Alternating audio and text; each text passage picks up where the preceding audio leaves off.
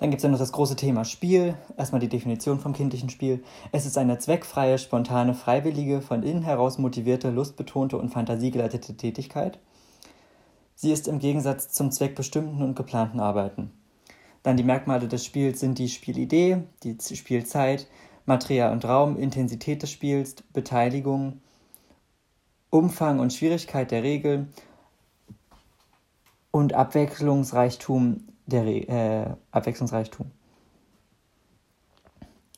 Die Kompetenzen des Spiels sind zum Beispiel Sprache, Gesundheit, emotional, kognitiv, soziale Kompetenzen, Stabilität und Freundschaft. Dann gibt es noch die Arten der Interaktion. Das ist zum Beispiel das Partnerspiel, das kollektive Kleingruppenspiel, das Einzelspiel und das Nebeneinanderspiel.